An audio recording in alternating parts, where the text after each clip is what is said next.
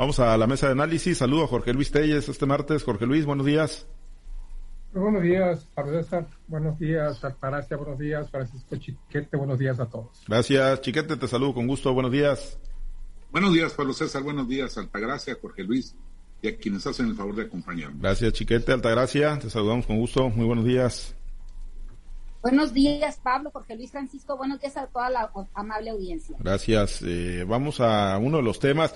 Jorge Luis, pues ayer en la, en semanera el gobernador siempre deja posicionados muchos, muchos temas, ¿no? Y siguió, pues ahí escribieron, escribiéndose capítulos en esta novela, ¿no? De la relación entre el partido sinaloense y Morena, entre el gobernador Rubén Rocha Moya y Héctor Melesio Cuenojeda, pues hablando, ¿no? De que, pues no, no, no, salen en malos términos, eh, hablando el gobernador de que lo saluda bien, eh, dando a conocer pues datos, ¿no? Que ya conocíamos todos de, cómo quedó el saldo electoral del año pasado, ¿no? Cuántas posiciones conquistó el partido sinaloense, pero pues dejando abierta la posibilidad para en un futuro, ¿no? Eh, electoral, pues que se pueda reeditar una alianza, un bloque político entre el partido sinaloense y, y Morena, de verdad quedan en tan buenos términos, quedan así como si estuvieran todavía de luna de miel Héctor Melesio Cuen y Rubén Rocha Moya, Jorge Luis, después de todo lo que se dijo y se vivió en esa relación y la salida obviamente de Cuen del gabinete? Pues a ver quién les cree, ¿no? Sí. A ver quién les cree que de verdad van a mantener ese amor eterno que se juraron ayer lunes en el marco de la conferencia semanera. El primero que abrió fuego fue Rubén Rocha, ¿no? Cuando dijo que ahí en su, en su celular había varios, no dijo uno, varios mensajes de Cuen, donde le dice pues que, que quedan como amigos. No sé si fue afirmación o si fue pregunta, ¿no? Pero quedamos como amigos y, el gobernador Rocha pues le contesta ya después en el curso, en el curso del día, pues que sí, que efectivamente que no, que no hay ninguna situación de tipo personal y que efectivamente pues quedan, pues no sé si como amigos, ¿no? Porque el propio Cuen en su conferencia el jueves dijo que los amigos de él los contaba con el dedo de una mano y le sobraban muchos dedos. Así lo dijo en su conferencia de prensa del jueves pasado. Aquí lo importante es ver ¿Cuál es la motivación de Cueno? ¿Por qué comer tanto sapo? ¿Por qué comer tanto sapo? Pues porque es una posición para él, la posición que más le conviene. Es la posición que protege a su proyecto político personal. Sabe que si estando mal con el gobernador, su proyecto político, que es abiertamente el de ser candidato a senador de la República, tiene un elevadísimo grado de dificultad por la magnitud de los contendientes, y gente que de veras está al interior de Morena, no como él, que no es miembro de Morena. Entonces sabe bien que si ya de por sí su proyecto es muy difícil, muy difícil de cristalizar, al menos por Morena, pues estando peleado con el gobernador, menos, ¿no? Porque finalmente dijo Rocha, pues que él no opinaba nada en cuanto a candidaturas y que tampoco le tomaban en cuenta para fijar alianzas electorales pero que si le pedía la opinión para 24, él con todo gusto diría pues que sí, que sí, un sí a la alianza de, nuevamente de Morena con el Paz, porque a pesar de los saldos, y lo dijo, no se quedó con las ganas, de que a pesar de que con el 7% de los votos Morena había tenido, perdón, el Paz había tenido ocho diputaciones locales y cinco presidencias municipales, pues estaba muy claro, ¿no? A quién había favorecido la alianza pero pues que ah, dentro de todo esto se sentía satisfecho porque pues le había dado un determinado número de votos a su favor, aunque todo se hubiera ganado con mucha holgura. Lo dijo claramente, no, no, no se quedó con las ganas, con las ganas de decirlo. Y pues habló de que si se firma un nuevo convenio iba a ser meramente electoral, no es un convenio que implique ningún compromiso de su parte, como no lo implicaba tampoco el que firmaron Mario Delgado y, y, Hernández con, con, el, con Víctor Corrales Burgueño, a quien, a quien y con, con la secretaria general, la señora de Cuen, en, aquí en Sinaloa, para efecto de la alianza electoral del partido sinaloense con Morena el año, el año pasado. Él está de acuerdo en que, en que se lleve a cabo un, un, nuevo convenio porque favorece a los intereses de, de Morena. Lo importante aquí es destacar, bueno, pues digo, como es posible, ¿no? Que a pesar de ese trato, lo único que se entiende es por la postura convenenciera, hábil, inteligente, de Cuen, de mantenerse dentro del el ánimo del gobernador, aunque el gobernador no quiera nada con él, porque sabe bien que es, es la única manera en que puede lograr cristalizar su proyecto, aunque también ya dijo que pues había también ofertas de otros, de otros partidos, cosa que yo en este momento no creo, porque no es momento de definiciones y pues em, todos los partidos están haciendo las cosas por su lado. Al menos no creo que vaya por un movimiento ciudadano, porque para empezar tiene ahí al dirigente estatal como su principal, como su principal adversario para una senaduría.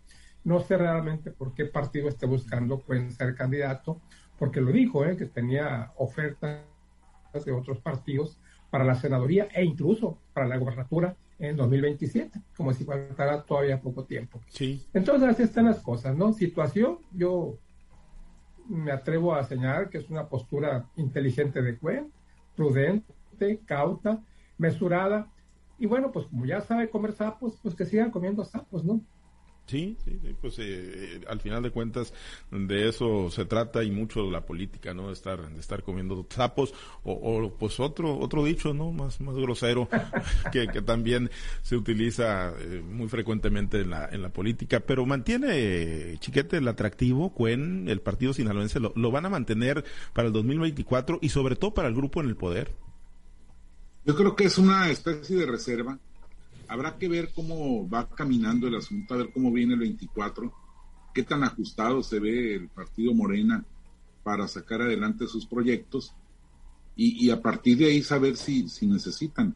Ya lo dijo Jorge Luis, esta, el, balance de caja que hace el gobernador es que pagaron muy caro los servicios de, de Cuen, eh, no fueron tantos los votos como se esperaba, no fue tanta la premura de la elección como se preveía de manera que, pues, haber comprado estos 8%, siete y tantos por ciento eh, de, los votos con cinco alcaldías, con ocho diputaciones, pues no, no, no ameritaba a la hora buena.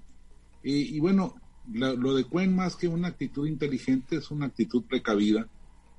Sabe bien que depende del gobernador que la Universidad Autónoma de Sinaloa se mantenga en las condiciones actuales, que con una ligera reforma a la ley orgánica de la UAS, pues tiene para meterle mucho ruido al dirigente real de, ese organismo.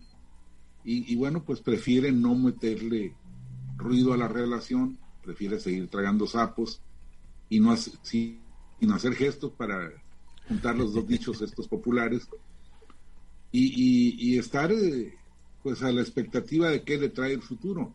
La verdad es que Cuen no necesitaría, yo insisto, no necesitaría ser candidato a senador para mantenerse vigente, no necesitaría una alianza con otro partido para tener presencia, con ser candidato a diputado local, este, tiene suficiente para, para mantener el ruido, es además un político muy activo, muy intenso, que pues genera controversias, pero eso le mantiene en, en, ebullición y, en, el ánimo, por lo menos ante la presencia, ante el electorado.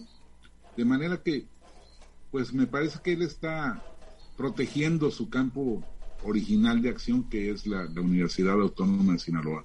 Y Rocha, pues está displicente desde el poder, está bien, somos cuates, y, y sí lo vuelvo a contratar este, de aliado, de comparsa, es un hombre de poder que sabe que no le estorba un apoyo adicional y que, bueno, no quiere iniciar, por lo menos no tan temprano, el asunto de la UAS.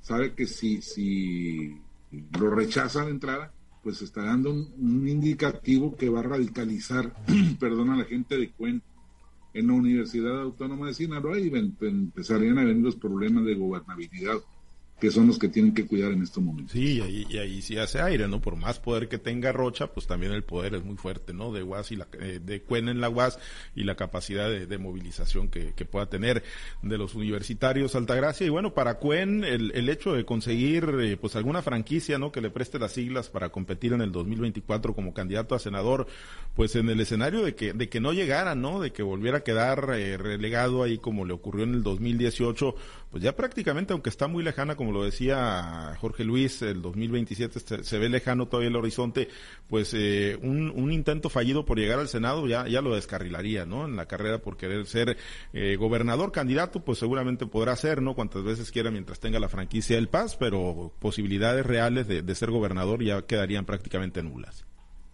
Bueno, eso lo sabe Cuen y lo sabe muy bien, por eso está tejiendo fino, ¿no? O sea, no puede pelearse pues con la cocinera, porque si no, pues no le toca plato de comida. Finalmente, el gobernador y el equipo de Morena se dan cuenta que realmente sí pagaron caro la, el uso de la estructura de, de un partido como el Paz. Lo que es un hecho es que Morena, por la fuerza que trae a nivel nacional, pues difícilmente pudiéramos pensar que pudiera aliarse con partidos o que pudiera necesitar aliarse con partidos pequeños o con partidos locales para lograr su cometido, pero nadie es enemigo pequeño en política. Finalmente, si para la omnipotencia que tiene Morena en México pudiera ser pequeño el apoyo del Paz, el que el Paz pudiera aliarse a la oposición, pues sí le podía traer ventaja a la oposición para, para lograr más posiciones políticas, ¿no? creo que desde ese punto de vista es de donde finalmente el gobernador y el grupo de Morena están viendo al PAN, o sea, no se pueden pelear con él o no lo pueden relegar del todo porque siempre es un activo importante, quizás no sea con la fuerza suficiente como para derrotar al partido en el poder, pero sí aliados los otros partidos pueden lograr alguna posición más importante dentro de los congresos, ya sea locales o federales, ¿no? Ahora, lo que, lo que me parece es que eh, eh, Cuen se cuida mucho a la hora de hablar, se cuida mucho a la hora de, expresar cualquier eh, situación que pudiera crearle más controversia con el gobernador Rubén Rocha Moya. Lo que me parece es que el gobernador está totalmente desparecido, dicen en mi rancho. No se parece a lo que era Rubén Rocha Moya todavía hace un mes en las mismas conferencias semaneras o en su actuar. Está realmente eh, desconocido eh, me parece que está con más fuerza en el discurso, con más fuerza en, los posicionamientos y sobre todo poniendo en su lugar pues las cosas que de alguna manera le molestan, ¿no? Que de alguna manera le causan eh, ruido, que le causan eh, alguna situación preocupante hacia el interior y hacia el exterior de su, de su gobierno, ¿no? Llámese el, el asunto con Cuen, llámese el asunto con, con el presidente municipal de Culiacán, e incluso con el presidente municipal de, de Mazatlán. Creo que Rocha está totalmente cambiado, cambiado para bien. ¿Por qué? Porque finalmente tiene que hacer valer su, su, posición como gobernador del estado y no que todo el mundo ande como una especie de gabinete Montessori donde cada quien hace lo que le da la gana o lo que considera que puede salirle, le puede salir bien. Me parece que el gobernador está de alguna manera también tratando de no eh, enrarecer más el ambiente con Cuen o con el partido sinaloense, porque de alguna manera nadie es enemigo pequeño en política. Me parece que todavía vamos a seguir viendo más relaciones entre Cuen o entre el Paz y Morena, en tanto esto le sea como herramienta y no como arma. Muy bien, pues eh, ya veremos hacia dónde avanza la relación entre el partido sinaloense y Morena. Finalmente, pues tienen ahí que coexistir, ¿no? Algunos alcaldes o alcaldesas que se mantienen con la identidad pacista y también el Congreso del Estado y regidores y las posiciones, ¿no? Que pudo conquistar el partido sinaloense gracias a la, alianza que hizo con Morena el año pasado. Bueno, eh, eh, otro tema, Jorge Luis, nada más, el tema de Margarita Villescusa incorporándose al gabinete del gobernador Rocha. ¿Cómo lo leemos? Como el arribo de, de una burócrata más? ¿Tiene, tiene mucha connotación política o simple y sencillamente pues es parte de lo que ha venido dando, eh, haciendo Rocha, dándole toque de pluralidad al gabinete? Sí, en posiciones, eh, mm, la dirección del registro civil, pues es una posición de cierto modo importante, no, no es una posición de primer nivel como lo sería una secretaría, una subsecretaría, pero estamos viendo que a la, a la dirección de Rocha está llevando mucha gente, mucha gente del PRI con la que tuvo contacto, pues tuvo muchos años trabajando para el, gobierno, para el gobierno del PRI, los seis años que estuvo con Jesús Aguilar Padilla, el, tiempo que estuvo trabajando en el gobierno federal bajo la presidencia de Enrique Peña Nieto, allá con el equipo de, con el equipo de Florentino Castro por el lado de, del ISTE, y también el casi el año o, medio año que estuvo con, con Kino entonces obviamente pues tiene muchos nexos con el PRI aunque Rocha lo niegue, y pues por ahí le está llegando a los priistas que estaban desocupados las oportunidades.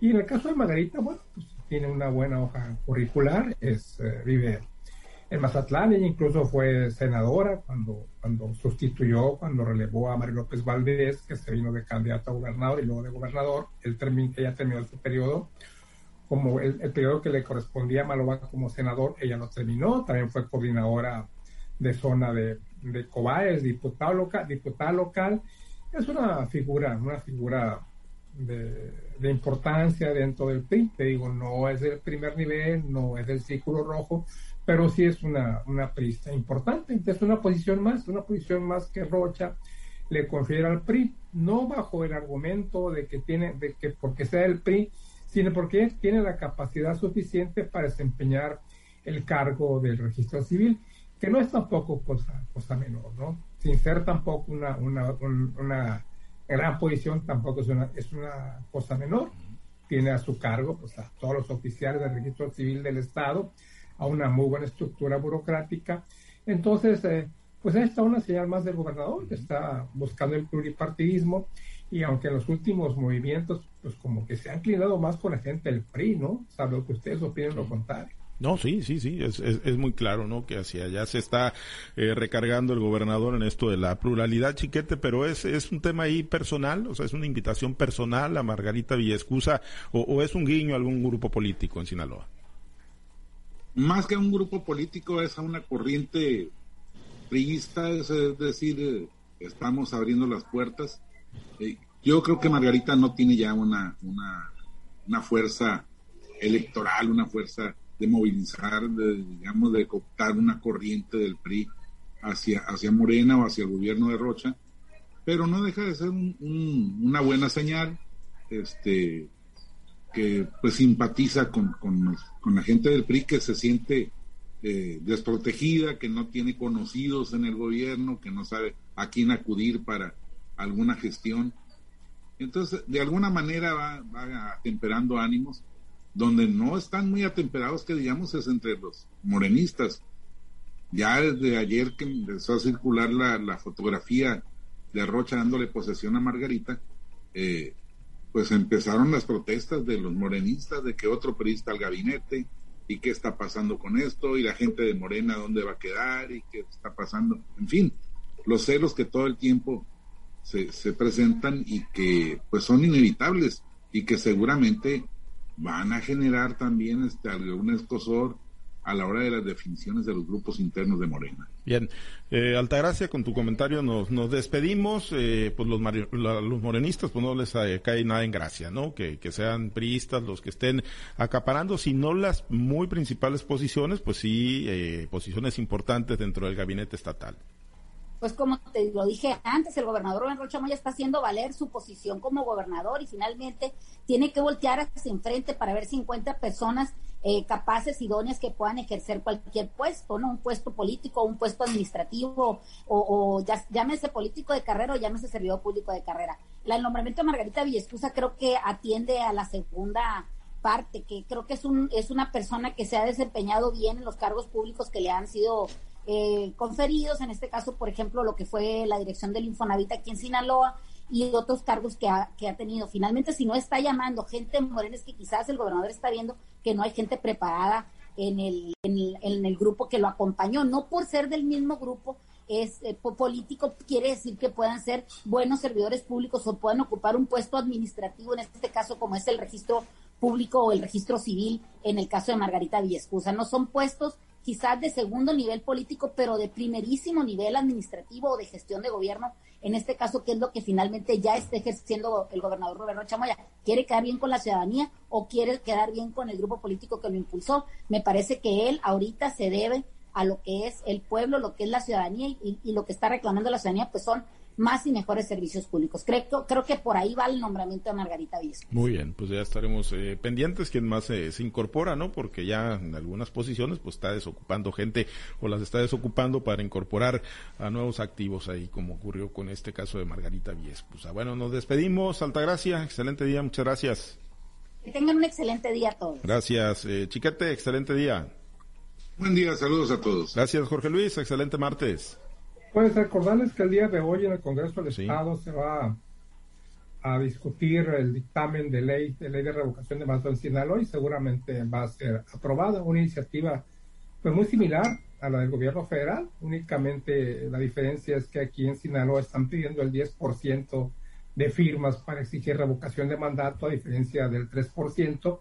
Y la fecha también que quedó muy clara, ¿no? El primer domingo después de, de febrero después de enero, porque son tres meses después de concluido el mandato del gobernador Rocha. Él había pedido que fueran las elecciones junto con la elección, pero no, se le dio eso.